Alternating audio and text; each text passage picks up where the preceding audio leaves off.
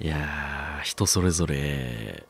好みってありますからね。うん。あ皆さんどうもお金持ちが TikTok で踊ってる動画を見るとなんか腹立つしじみでございます。いやー皆さんいかがお過ごしでしょうか。世の中バタバタしておりますけれども。あのーゴルフめちゃくちゃ流行ってるじゃないですか。うん。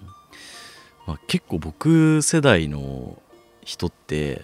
まあ、社会人になって何年目かになって、まあ、ある程度収入といいますかね、うんまあ、結婚とかされるとだいぶいろんなことにお金がかかると思うんですけど、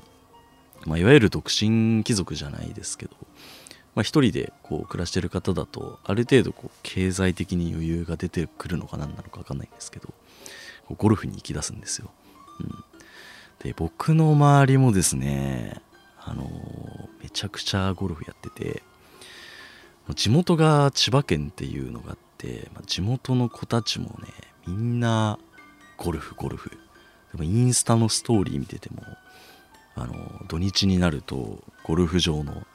なんかねこうドライバーですか？ドライバーショットを打つ姿とか打ちっぱなしに行ってるみたいな動画を上げてるんですよ。でその他にもですね、まあ、学生時代一緒だった、まあ、大学とか一緒だった子ももう続々とゴルフをやり始めてるんですよ。で僕の今住んでいるところの近くに一人、まあ、こう仲いい子が住んでるんですけどその子はめちゃくちゃゴルフハマっててで、まあ、しじみさんゴルフ行きましょうよってめちゃくちゃ誘われるんですよね、うん、でまあ誘ってくれる分にはまあありがたい話じゃないですか、誘われないよりはねこうやって声かけてくれた方が、まあ、ありがたいなっていうふうには思うんですけど。でもねなんかいまいち僕ゴルフの面白さにまだ気づいてなく気づけてないというか、まあ、まだコースにも出てないので何とも言えないんですけど友達曰くしじみは絶対ゴルフにはまるぞっていう風に言うんですよ。でもあながち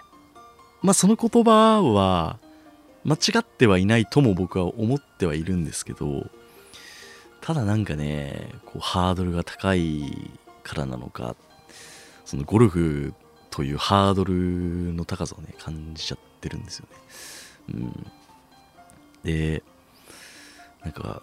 この前じゃあ打ちっぱなし行きましょうよっていう風に言われて一緒に打ちっぱなしに行ったんですね。で僕は打ちっぱなしに関しては学生時代から何度かバイト先の先輩とかとこ行ったりはしてるんですね、うん、感覚的にはなんかゴルフを楽しみたいっていうよりはボールを遠くに飛ばして気持ちよくなりたいみたいな感覚でいくんですよね。イメージもバッティングセンターと一緒ですかね。うん、とりあえずスカッとしたみたいな感じでこう打ちっぱなしには行くんですけど、ただね、なかなかその友達と行っても、その子はもうゴルフセットとか持ってるんですよ。で、そのドライバーっていう一番遠くに飛ばす何て言うんですか、よく皆さんがイメージするゴルフクラブと思ってもいただいていいと思うんですけど、それ以外にもアイアンとかあるじゃないですか。あの打ち分けるのであの使い分けるじゃないですか。何番何番アイアンがとかって言うじゃないですか。でもそういうセットとかもガチで持ってきてるんですよ。で僕はもうただただもうレンタルでドライバー借りて遠くに飛ばすんですけどその友達は隣で黙々とこうアイアンとかあと何ですか？パーパーパーショットっていうんですか？パターっていうんですか？わかんないんですけど僕はあんま用語が、まあ、そういうのとかもいろいろ使い分けてこうやったりしてるんですよ。なんでなんかこう目的のズレみたいなのはあるんですよね、うん、まあいいんですけどね。別に違っおのおの楽しめばいいと思うんですけど。でまあねめちゃくちゃそれ終わった後にもじゃ次はしじみさんコースですねつってもうドドライバーのセット買ってくださいとかあとはまコース予約するんで来週しじみさん行きましょうみたいな結構強引に 誘われてるんですけど、なんかね、まだ響いてない部分があるんですよね。なんですかね。先入観があるんだと思いますね。ちょっとゴルフやってるやつ、腹立つまではいかないですけど、なんかね、こう、なんだろうな、ヒエラルキーを感じるというか、そういうのがね、個人的にあったりするんですよね。僕だけですかね。うん。とか言って1ヶ月後にはどっぷり、いや、超ゴルフ楽しいですねって言ってる自分もいるかもなとも思いつつね、やってますけれどもね。あまあまだ、まだハマってないですけどね、ゴルフね。うん。いろいろ今、YouTuber とかでも、なんかゴルフ系の YouTuber がいたりとか、うん。あとはなんかね、女性のプロゴルファーさんとかでも、最近プロゴルファーの方も可愛い方多いですよね。あいやまあ別に最近ってわけでもないんでしょうけど、うん、いやなんかこうたまに休日とか、ね、今トーナメントとかやってたりしますけど、なんかね、ゴルフやってる、こう、プロゴルファーの方っていいなってなんとなくね、いろいろ見たりしますけれどもね。うん。っていう、まだしじみにはゴルフがハマってないトークでしたね。うん。ちょっとオープニングトークもやもやしましたけれども、本日はですね、お便り会でございます。ですので、まあ、皆さんからま様々なお便りいただいております。いろんなジャンルのものいただいておりますので、そちらをお届けしようと思います。それでは本日も、それでは本日も頑張っていきましょう。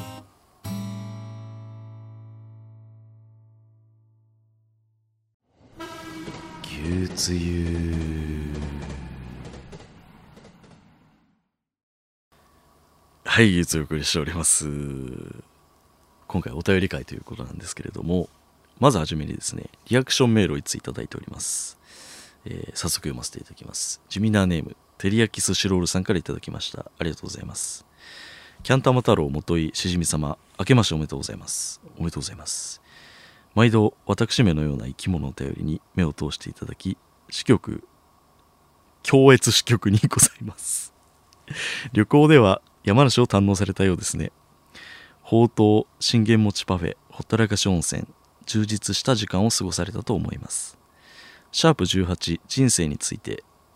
以前、50代の上司に言われました。仕事が人生の全てではないよ。生涯にわたって続けられる趣味を見つけなさい。と、息抜きしろってことだと思っています。私は息抜きでお菓子作りをしています。ということで、ありがとうございます。あのまあ、18回にいろいろと仕事のこととかについてちょっとこうシリアスな回になったと言いますかね、えー、まあ、ちょっと僕自身もいろいろと悩んでいる部分があるというようなお話をしたんですけれども、まあ、そちらに対して、まあね、仕事はすべ全てではないよという、まあ、温かいお言葉をね、えー、かけていただいてますよ。うんまあの回結構リアクションたくさんいただいて本当にポッドキャスト界隈こうリスナーさん含め、まあ、僕よりも年下の方もいればもちろんこう年上の方といいますかね人生の先輩の方もたくさんいらっしゃるんですけど、まあ、すごい分かりますみたいな。で僕の場合は、まあ、こうだったよみたいなお話とかを結構コメントでいただいて非常に励みになりましたね。うん。で、まあ、結構やっぱ30手前というか僕ぐらいの年って、まあ、皆さんこう悩む時期なんだなっていうのをこう非常に感じましたね。うん、でそこから仕事が楽しくなったっていう方もいましたしまた転職したりとかしてまたこう働き方の形をちょっと変えた方マイナーチェンジした方っていうのも中にはいらっしゃったっていうことでね。本当僕自身もポッドキャストやっててなんかこう励みになる瞬間っていうのはすごく感じましたね。うん。いやありがとうございました。でもっと前の回になるとこのテリヤキスシロールさんのお便りをきっかけに、まあ、信玄餅パフェを食べに山梨旅行に行くという回もやっておりましてね。あのおかげおかげさまで楽しい旅行ができました、うん、まああのー、聞いていただけたようでよかったです。はい。ままたあの情報いただければ、暇な時にプンとね飛んでいくこともあると思いますので何卒よろしくお願いいたします。というわけでリアクションメールでございました。じゃあいよいよですねお次からはえテーマメールのお悩み相談というところでお届けしようと思います。はいそれでは1通目から読ませていただきます。結構新しい名前の方といいますかね初めて聞く方もたくさんいらっしゃってね非常にありがたいなと思うんですけれどもね、えー、早速ご紹介します、え、ジュミナーネームあつものさんから頂きました。ありがとうございます。火鍋が大好きでこの前も本格的な火鍋をお店で食べました。しかし火鍋を食べた次の日の部屋の匂いがひどいです。カバンに染みついて取れません。焼肉とかお好み焼き行った時もそうですが匂い問題どうすればいいですか？とのことです。ああこれはねめちゃくちゃわかりますね。うん。やっぱ煙出る系は服に匂いついちゃいますよね。うん。これは何個か対処法はあるような気はするんですけど一番いいのは気にしないってことですね。うん、この自分の鼻をねこう詰まらせて匂いを感じなくさせるっていう。そういうのも一つの手かなと思うんですけどおそらくそういう回答は求めていないというふうに思うのでちょっと真面目に考えようと思うんですけど、まあ、火鍋かあまあでも焼肉とかお好み焼きに比べるとまだまだマシそうな感じですけどどうなんだろうな。でも火鍋も結構まあでも肉をね茹でてますからね。やっぱ動物性の匂いっていうのは結構強烈ですよね。うん、まあ、簡単なとこで言うとなんかリセッシュみたいなやつをシュッシュシュッシュかけるとかねそういうのがいいのかなとは思うんですけどよく聞く話だとあのお風呂とか入った後にまあ、結構水蒸気とかが残ったりするじゃないですか。どうやらなんかあの水蒸気に服をさらすとなんかね匂いの成分がね吹き飛ぶのがどういう原理なのかよくわかんないんですけどああいうところにポンって置いておくとちょっと匂いがマシになるっていうのは聞いたことがあるのでもしよかったら、まあ、自分が風呂入った後とかにまちょっとどっかこうコートとか,、まあ、なんかそういうのかけてあげたりするのがいいのかなっていうのは思ったりしますね。うん、だとあのお店に入った時になんかこうそういう服とか上着ってこうハンガーとかにかけて上に吊るしたりとかすると思うんですけど上に吊るすと煙も上に行きますからやっぱさらされると思うんですよねだから、まあ、ちょっと面倒かもしれないですけどちょっと畳んであの座ってる席の横とかに、まあ、邪魔にならないところにですけどそっと置いとくだけでもだいぶ煙にさらされるなんかリスクみたいなのが減るのかなっていうのは思ったりしますね。うん、ちょっと真面目な回答になってしまいましたけれどもね。うんまあ、そういう場合は水蒸気でやるか、まあ、もう煙にさらさないかの2択なんじゃないかなっていうふうに思いますね。うん。まあ、1つ目としてはこういい感じのねこうちょっと軽めのお便りって感じですかね。西尾家の伊藤家の食卓系ですかね。はい。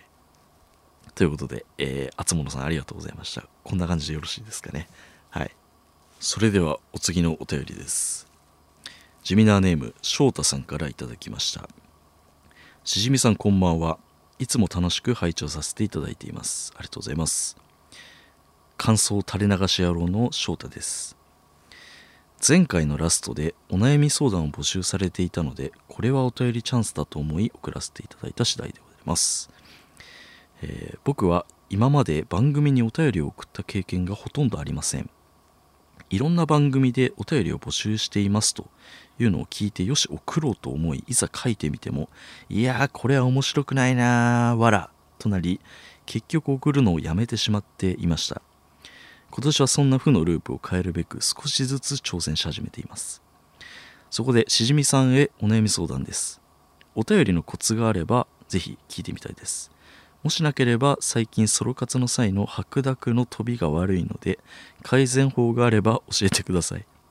最後になりますがとてもお忙しいようなので心配です。お体ご自愛ください。大好きです。とのことです。ありがとうございます。あの体の心配までねしていただいて本当にありがたい話ですね。はい、えー、まず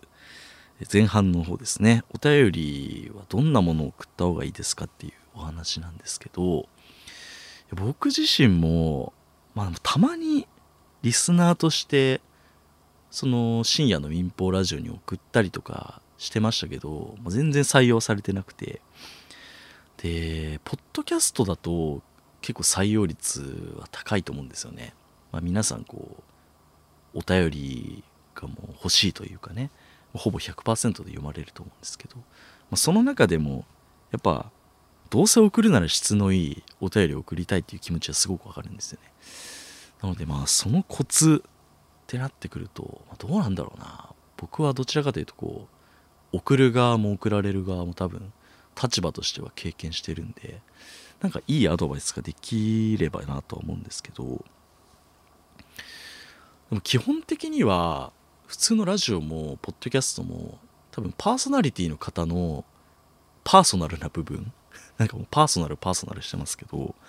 どういう性格だったりとか、まあ、こういう話題をする時に楽しそうにしてるなっていうのがあったりするじゃないですか。僕とかだとなんか人が不幸になってるところ 話とかあとはなんか下ネタ話してる時とか多分ニコニコしてると思うんですよ。自分で言うのもなんですけど。なんでこの翔太さんの最近白濁の飛びが悪いっていうお便りは内容としてはあの OK だと思います。グッドな内容なんじゃないかなっていうふうに思います。うん。なんでね、まあ、例えば、その、なんか全然ね、そういう冗談とか言わないような真面目なポッドキャストの番組に、この白濁の飛びっていう内容を送ったところで、多分ポカンとされてしまうと思うので まあそこの番組に 合わせた内容を送れば全然 OK だと思います。で、あと、あの、やっぱ送ってみないと何も起こらないのでまあちょっとこの頼りは60点ぐらいだなと思ってもまあとりあえず送ってみるっていうのはあのいいと思いますね、うん、そこでまあこうリアクションを見てみてダメだったらまた次チャレンジみたいなね感じトライアンドエラーしてみるのがいいんじゃないかなというふうに思います。うん、ということで、えー、前半は大丈夫ですかね、まあ、置いといて、まあ、本題ですよ。後半の最近ソロ活の飛びが悪いというところですね。まあこれね僕、翔太さんがお年が何歳ぐらいかっていうのはちょっと僕把握していないんですけれどもやはり20後半になってきて、まあ、僕は30目前なんですけどやっぱちょっとね元気がねなくなってきてる感じはしてます。うん。なのであどうですかね。でもね薬に頼るっていうのはあんまり良くないなとも思ったりするのでできればねこう自然自然にパワーアップさせたいと言いますかね。こう自然治癒と言いますかね。別にどこも悪くはしてはないんですけれども。あなんかヒントとしては以前鈴賢さんがゲストでいらっしゃった回があってそこであの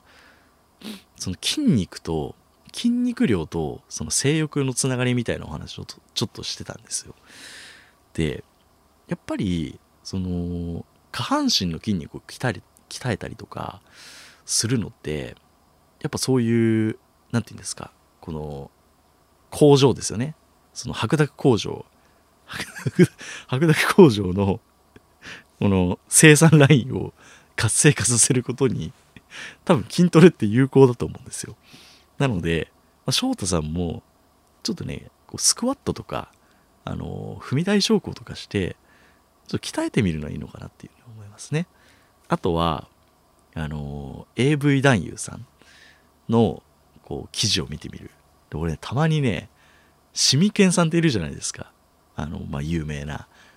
まあ、セクシー俳優さんですよね男優さんですよ、うん、の食事とかを見たりするんですよ。なんでかわかんないんですけど。もうね、アスリートみたいな生活してるんですよ。で、食べ物とかも、なんか鶏肉とか、あとブロッコリーとか、あとはなんかサプリメントを何種類も取ったりしてるんですよね。だからああいう食生活をこう見習って取り入れてみたりとか、あとあの方なんかボディービルとかでも結構いい成績を残されてるぐらい、まあね、体つきはもうみんなね、あのー、見てますから、あのー、もうね、ご覧のごご存知の通りだと思いますけど、やっぱああいうのをやるの、参考にするのは大事なのかなって思います。なんでガチでアドバイスするなら、シミケンのブログを見ろっていうアドバイスをしておこうかなというふうに思います。うん、だから僕もね、鍛えないといけないなっていうのは思ったりしますけどね。うん。まあぜひ、ちょっとまだまだね、言うてもまだ若いですから、お互い頑張っていきましょうっていうところでね、解決できたんではないでしょうか。はい。お次のお便りです。ジュミナーネーム、ねみだれ塩付近さんから頂きました。ありがとうございます。はじめまして、ねみだれ塩付近と申します。来月でパートナーと付き合って5年目になります。5年目のお祝いのプレゼントに何かを贈ろうと考え欲しいものを探っていたところどうしても欲しいアダルトゲームがあるとのこと。5年目のプレゼントにアダルトゲームはありでしょうか？共に悩んでいただけたら幸いです。とのことです。ありがとうございます。あーパートナーに聞いてみたらアダルトゲームが欲しいと。5年も付き合うともそういう感じになるんですかね。僕はなんかね、まあ、お付き合い何度かしてますけど5年間付き合ってることってさすがになくて。でもおそらくそのねみだれ小付近さんがちょっとお年がどのぐらいなのかっていうのはちょっとわからないんですけどまあね5年5年付き合ってたらねまあそりゃまあ、結婚とかそういうところも視野にねこう付き合う関係になってでまあもうアダルトゲーム欲しいっていうのが言い合える関係ですから相当仲はね深まってると思うんですよね。うん、なので、まあ、シンプルにアダルトゲーム買ってあげていいんじゃないかなって思いますね。うん、ただなんかこうアダルトゲームだけだとちょっとねなんか味気ないと言いますかねシンプルに要望に対してこう答えを出しただけになってしまっているのでプラスアルファ何か添えてあげたらいいんじゃないかなっていうふうにすごい思うんですよね。うん、でちょっとねあのねみだれ塩付近さんが女性の方なのか男性の方なのかちょっと私はわからないんですけれどもせっかくアダルトゲームをプレゼントとしてお渡しするならちょっとなんかそのご自身ご自身もねこうボディをこうちょっとプレゼントとして添えてあげると言いますかね。あのちょっとこうリボンをリボンをちょっとこう先っちょにつけて あの男性ならシャツ先っちょがあると思うんですけれどもあ女性だったらねどこにリボンつけますかね。あそこはね皆さん。好きなところにリボンをつけるのがいいと思うんですけれどもそれであのまあアダルトゲームと、えー、私一緒にプレゼント5年目になって、まあ、ねちょっとね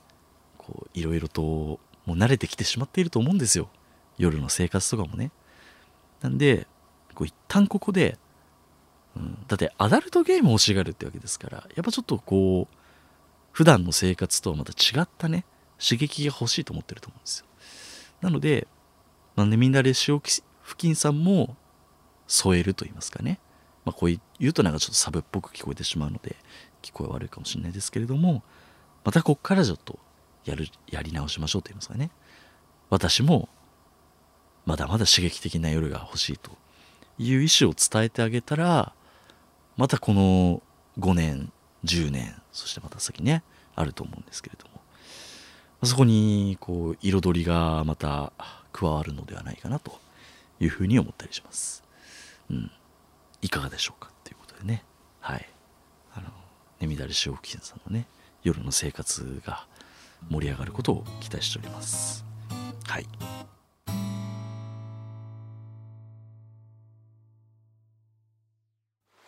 あなたが牛つゆリスナーさんだったんですね私は聞いていません。お次のお便りです。ちょっと今のところですね。ちょっとこうぬめぬるっとねこうしたぬるっとしたと言いますかね。なんかいろんな意味を含んでいますけれどもね。こうちょっとねこうペペッとした内容になっておりますのでちょっと味変みたいな感じでねメール読んでいきましょうかね。はい。えー、地味なネーム鈴剣と呼ばれている人さんからいただきました。ありがとうございます。どうやったら千葉ロッテマリーンズが今年優勝できますか？毎年毎年肝心なところで失速して優勝を逃しています。ファンとしてはいつもいつも本当に勝ちきれるのか？と一抹の不安がよぎります。どうやったら勝ちきって堂々と勝率1位で優勝できますか？あと中日に来た岩崎は活躍できますか？とのことです。ありがとうございます。わいい味変ですね。はい、まあ、野球の話題ということでねまあ、ご存知ない方はポカンかもしれないんですけれども、まあ、ちょっとね、お付き合いいただければと思います。まあ、この鈴研と呼ばれている方さんはですね、おそらく千葉ロッテと、えー、中日ドラゴンズのファンの方だと思うんですけど、この千葉ロッテが優勝できるかって話なんですが、実はですね、千葉ロッテって最近結構若手でいい素材が入ってきてるんですよ。なので去年も確か2位ぐらいで終えてるんですよね。であの10年前ぐらい僕が高校生とか中学生ぐらいの時に、まあ、強い時期があったんですねロッテってでその時も実は勝率1位で優勝はしてないんですねあのクライマックスシリーズっていうのが、まあ、日本のプロ野球あってそのプレーオフって言われるんですけど、まあ、上位3位までのチームが、まあ、そのシーズンの最後に、こうトーナメント方式で戦ってでそこで勝ち上がったらま優勝ということになるんですけどそのロッテの場合は3位とか2位とかになってで、えー、クライマックスで勝って優勝と、まあ、いわゆるこう下克上って呼ばれたりするんですけど、まあ、そういうので優勝していた過去はあったと。ただファンとしては、ま、ペナントレース、まあ、1年間の試合でちゃんともう誰にも文句言われない状態で優勝してほしいという気持ちなんだと思います。うん。で、まあね、時は経って2021年なわけなんですけども、22年か。まあね、今年はね、結構いい線いくんじゃないですか？うん。ここ最近のパ・リーグ見てると、まあ、オリックスが去年優勝して、で、まあ、結構オリックスもね若い選手いい選手多いのでしばらく、まあ、ちょっとねこうオリックスの時代来るかなってところなんですけどそれまで、まあ、何年も何年も優勝してたソフトバンクがちょっとここで、まあ、世代交代の時期に差し掛かっているのはなんとなく感じるんですね。うん、なんでまあ絶対王者ですよソフトバンクホークスって。まあもうもともと強いんですけど選手層も厚いですしただ、まあ、ここでねちょっとこうレギュラーで普段出てた選手があまあ、ちょっとこう入れ替わりの時期だったりとか、えー、まあ、年を取るにつれて成績っていうのは必ず落ちてくるもんですからそこら辺のこうちょっとわちゃっとしてる今がやっぱチャンスだと思うんですよね。千葉ロッテ的にも。なのでね、まあ、このタイミングで優勝したいと。で佐々木君っていうまあめちゃくちゃ、まあ、えげつないあの高卒の新人新人じゃないですね。もう23年ぐらい経つ子がこうロッテにはいたりとか。で去年こうしっかり投げ始めて。でようやくこうローテーションのこう計算が立つようになって。でいよいよこう先発やるぞってなってきてますし。あとはね藤原君とか、ね、大阪桐蔭っていうね高校野球めちゃくちゃ強い強豪から入った子が、まあ、いよいよこう3年目とかねなってきて力をつけてきているのでそこら辺がねこうかっちり噛み合ってきたら、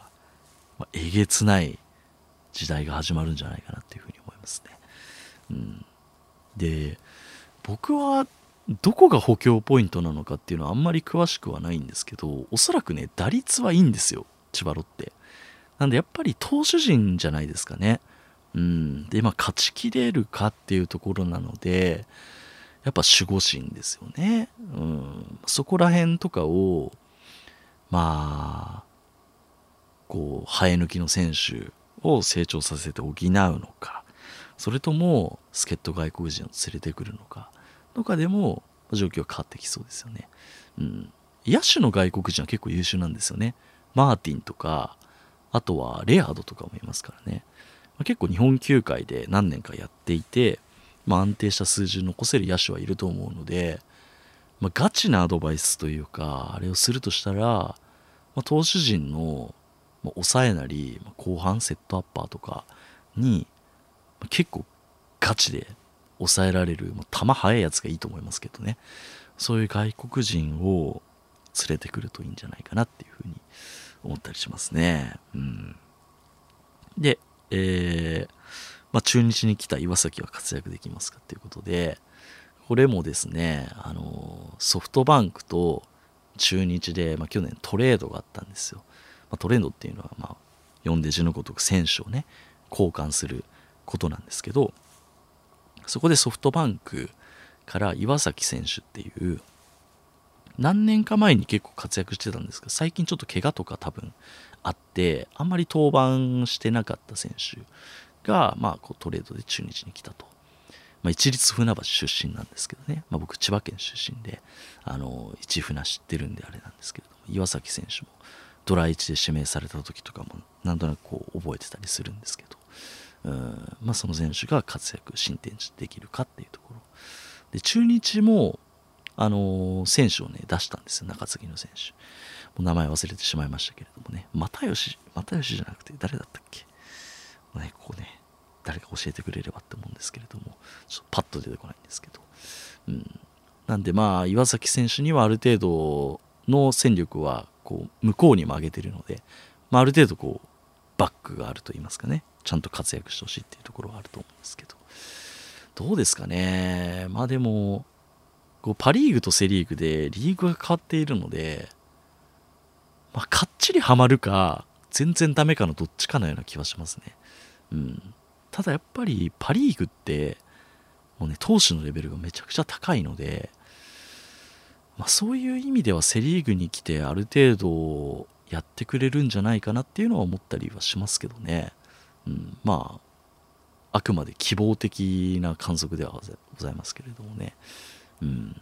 あとは名古屋球場ってまあドーム球場なんですけど他の球場に比べると結構広いんですよね、うん、広さがあるのでどちらかというとこう投手有利だったりっていうふうに言われたりするので、まあ、長打が出づらいというところで、まあ、そこら辺とかも追い風になるといいんじゃないかなと。うん、ソフトバンクの球場とかも広かったんですけども最近ホームランテラスとか言ってね最近あのなんかねあのちょっとね席を前に外野席をちょっとね増やしたんですよ。ホームラン入りやすくなるように。客席を外野を削って客席にしたんですよ。なのでちょっと狭くなってるっていうのもあったりするんでそういう意味ではちょっと広い名古屋ドームに来たことによってまああの有利な点はあるんじゃないかなと思いますね。うん、まあでも球速とかで押すタイプではないので岩崎投手って、まあ、多分コントロールとか打たせて取るタイプのピッチャーだと思うので、まあ、意外と名古屋球場ドラゴンズのやり方にはこうハマるんじゃないかなっていうのは思ったりしますけどね。うん、ということではい。ね。まとめるとロッテは、まあ、抑えとか、まあ、後半の投手陣の整備、えー、中日の岩崎はおそらく活躍できるんじゃないかということでね、えー、いかがでしょうか？はい。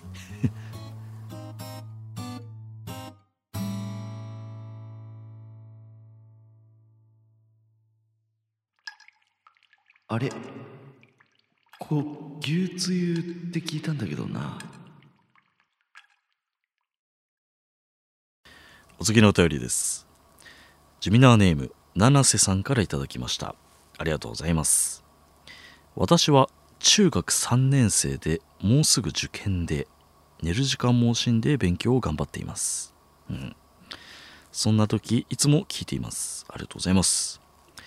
私は歌い手を目指しているのでバンドのボーカルをしていますがあまり人気がないですどうしたらみんなからの人気者になれますか？お返事をお待ちしておりますとのことですね。いやー受験頑張ってほしいですね。中学3年生か。高校受験ですよね。こんな方が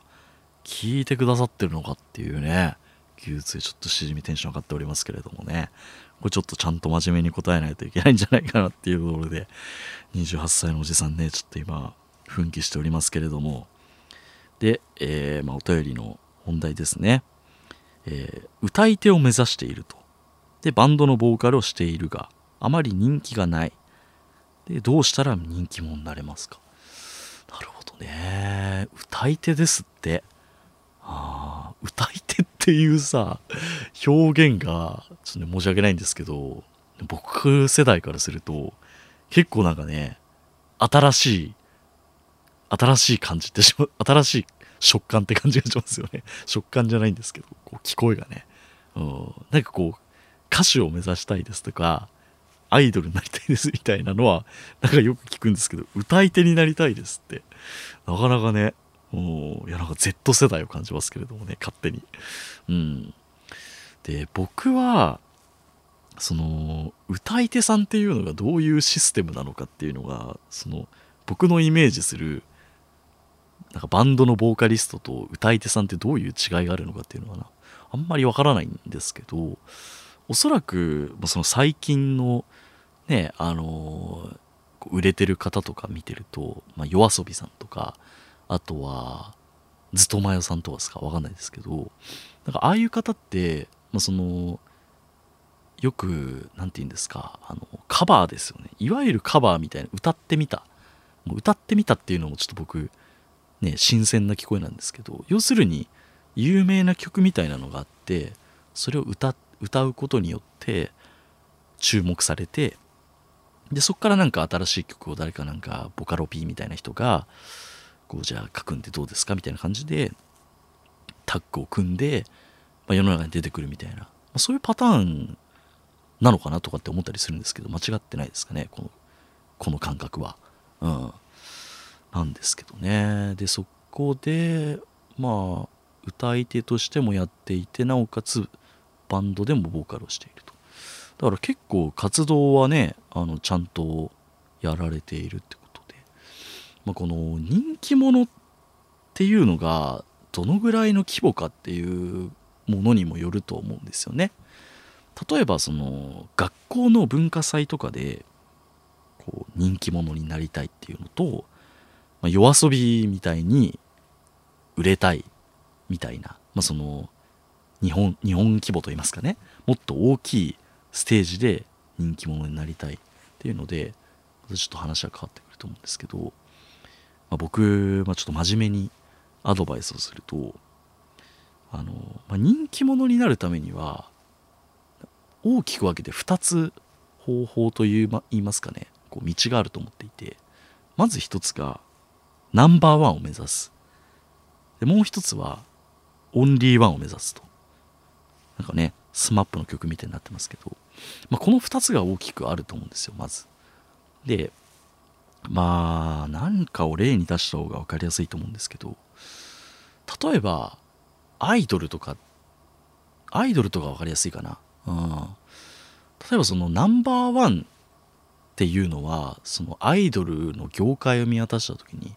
おそらく乃木坂とかあとは何有名どころ何 AKB とか。でも AKB もねちょっと今あれですけれどまあ乃木坂としましょう。ああいうのってそのアイドルと呼ばれたそのピラミッドの頂点に立つ、まあ、ナンバーワンのものであると。つまりそのめちゃくちゃ分母がある中でこうトップになるっていう方法がまず一つあると思うんですよ。でオンリーワンの方はそのアイドルの中で言うと例えば Perfume とか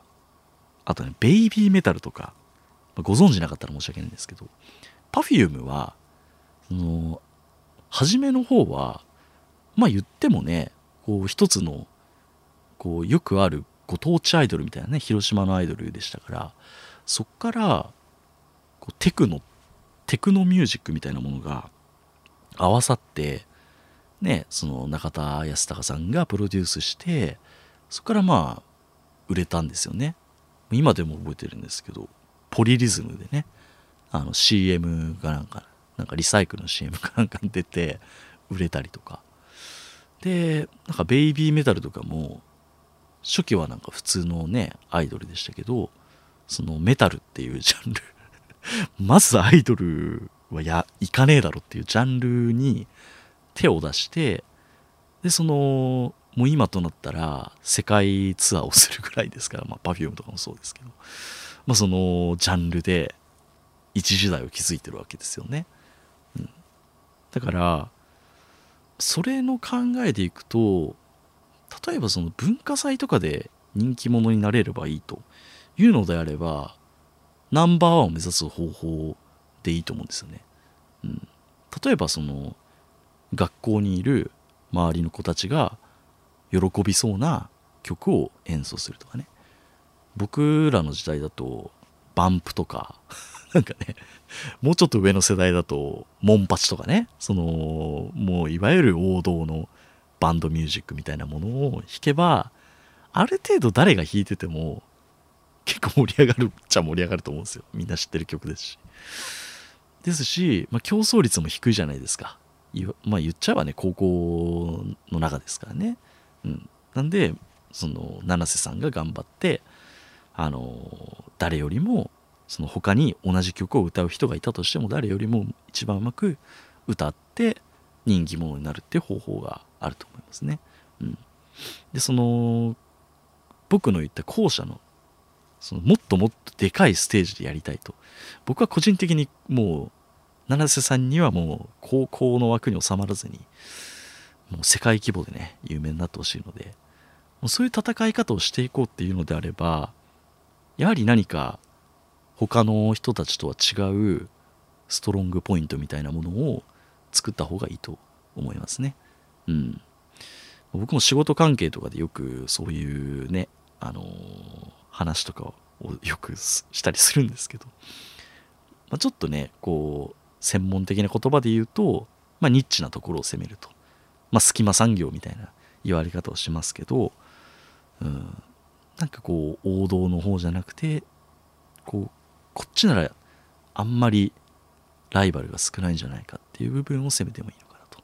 あとは Perfume とか Baby Metal みたいな感じでアイドル×テクノ、アイドル×メタルみたいな。七瀬さん×何か。ね何でしょうね、今ね。女の子が。なんかね、高校生の女の子がこれやったらウケそうだなとかあったりしますかね。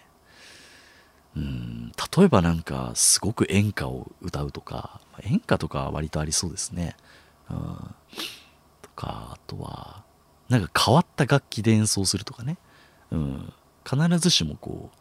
う歌う曲に限らずその演奏するものがちくわの笛だったりとか今ちょっとふざけましたけれども。でもまあそういった変わった楽器で演奏したりとかあとはその歌うジャンルとかもなんか昭和歌謡しか演奏しないとか歌謡曲しか演奏しないとかなんかそういった他ではあんまりやらなさそうなことをやってみるっていうのは一つ人気者になる近道なのかなっていうのを思ったりしますね。うん、だからこう必ずしもと王道を目指さなくていいというか、うんまあ、もし七瀬さんがめちゃくちゃ才能があって宇多田ヒカルみたいな歌声を持ってたりとか、まあ、めちゃくちゃもう白石舞とかぐらいなんかめめちゃくちゃ可愛いとか があったらまあ王道行けばいいかもしれないですけどまあなんかこれといってないのであればまあちょっと周りのライバルとかの状況とかを見てみてやってみるのは一つありかなって思ったりします。うん。だからもう話長くなって申し訳ないんですけど僕とかも今こうやってポッドキャストをやっているんですけどこう番組とかを作る上で結構そういうのは考えてます。うん、例えばもう僕は28歳で世の中で言うといわゆるゆとり世代と呼ばれる世代なんですけど、ま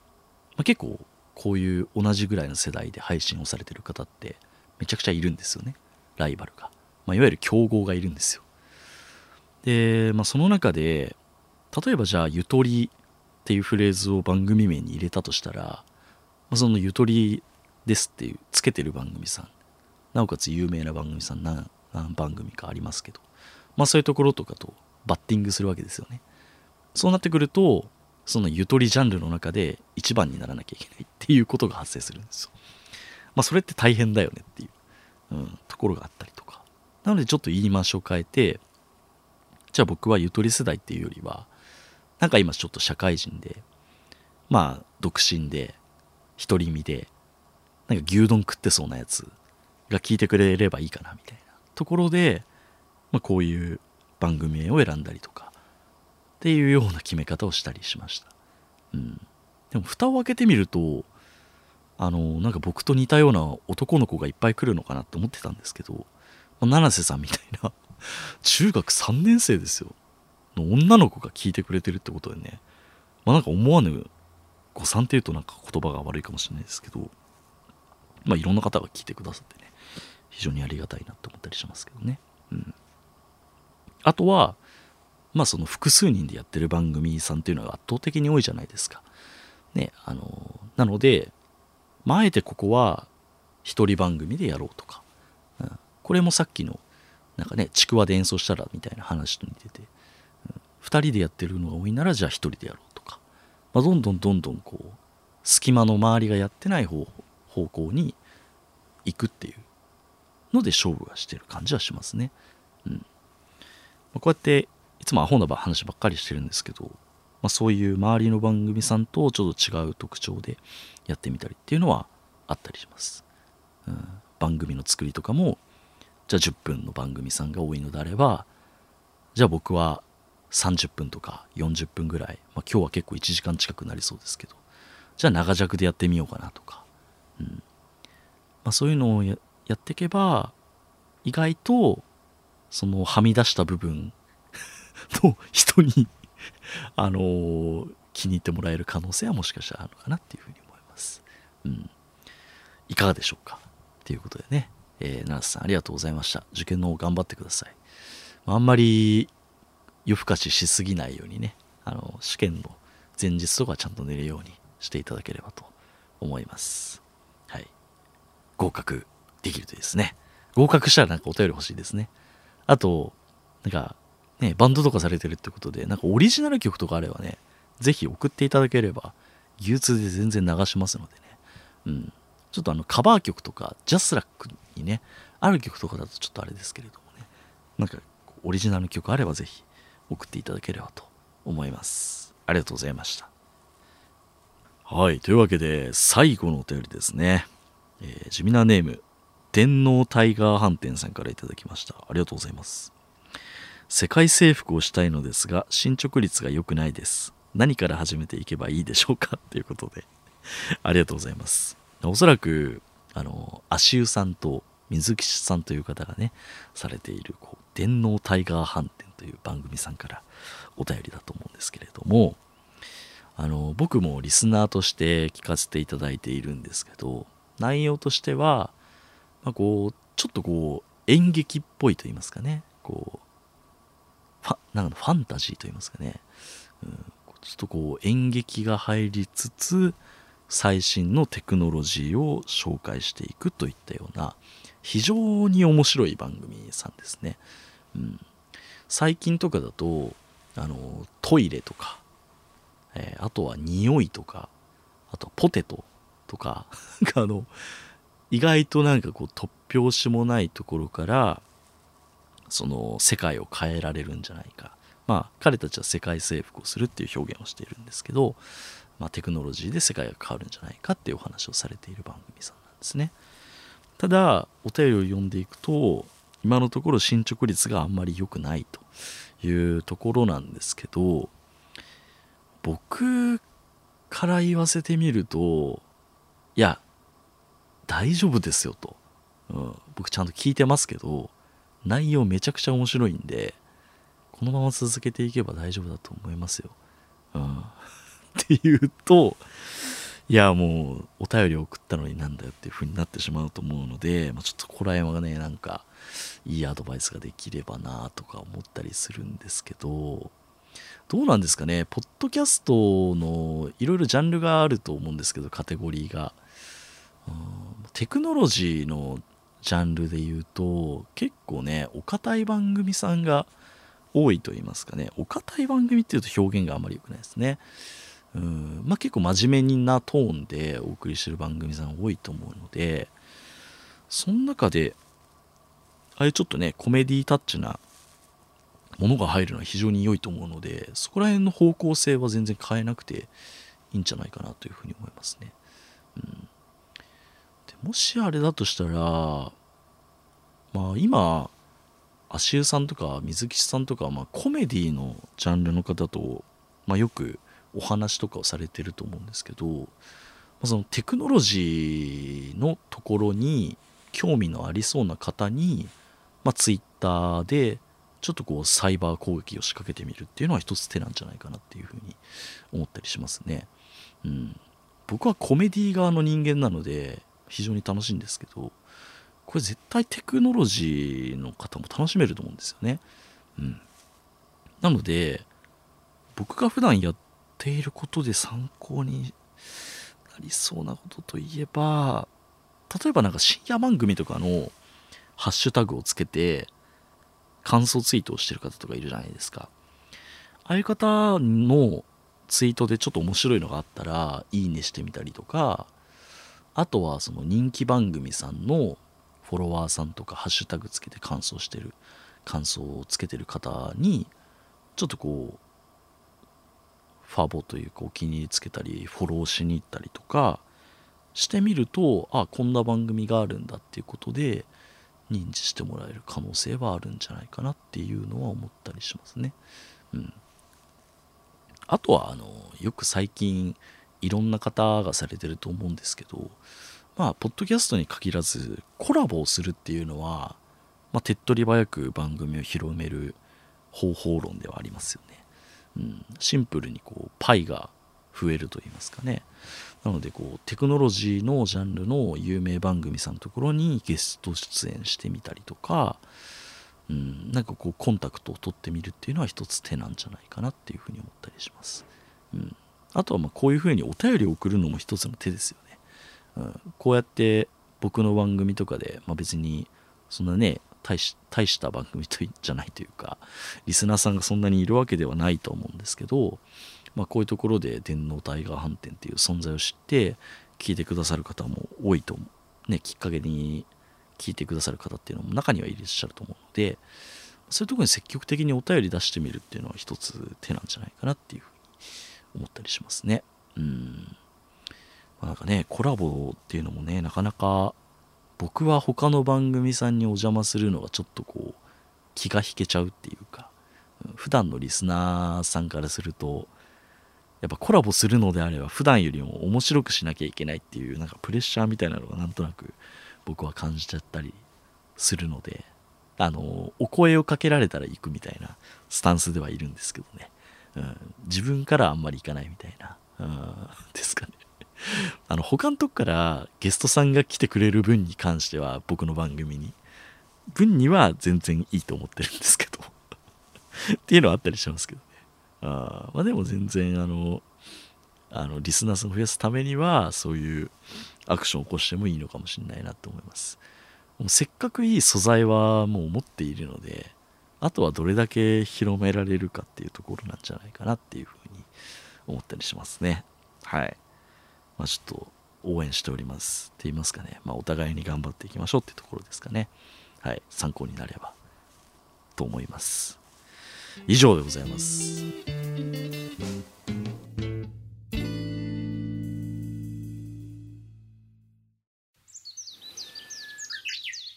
はあ牛つゆ。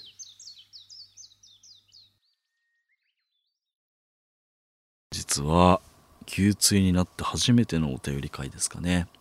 まあ、応募総数もなかなかね結構本数ありましたよね。本当にありがたい話ですね。はい、お便りいただいた皆様本当にありがとうございました。果たして解決できたのかっていうところはね不安ではあるんですけれども、まあ、ある程度、まあ、一緒に悩むというところで、えー、まあなんかね何かヒントになればと思います。でもしねよかったらこのアドバイスを受けた結果どうなったのかっていうところもぜひ聞きたいですね。うん、いやめちゃくちゃ気になる方いましたよね。うん、もうアダルトゲームをプレゼントしてどうなったのかっていうところとか。あとはねあの中3のねあのバンドをされてる方歌い手さんのところで人気者になれたのかっていうところとかね、まあ、他の方様々いらっしゃいますけれども。ちょっとぜひ結果分かったらまたメールいただければと思います、まあ、定期的にこういう回もやっていこうと思うので何卒よろしくお願いいたします、えー、Q2 では皆様からのお便りご感想をお待ちしております。お便りは概要欄にあるメールフォームからよろしくお願いします、えー、Twitter でのご感想をお待ちしております。ハッシュタグすべてひらがなで Q ツイートをつけてツイートしていただけると非常に励みになります。あの本当にあのいろんな方から最近ご感想いただいて結構励ましのねお言葉とかもいただいて非常にあの感謝しております。もうね僕自身もねほんと助けられてるなっていうのをねほんと思ってます。はい、まあ、今後ともよろしくお願いいたします。あとはですね、えー、Apple Podcast、Spotify、Amazon Music から聞いてる方ぜひ、えー、レビューの登録、えー、あとはですね Apple の場合はコメントもできますのでぜひ、えー、していただければと思います。はい。ということでね、えー、ここまでお付き合いいただきありがとうございました。次回予告ですね。次回、牛つゆ、七瀬さん、めっちゃ有名な歌い手だった。ここまでの間はしじみでした。ありがとうございました。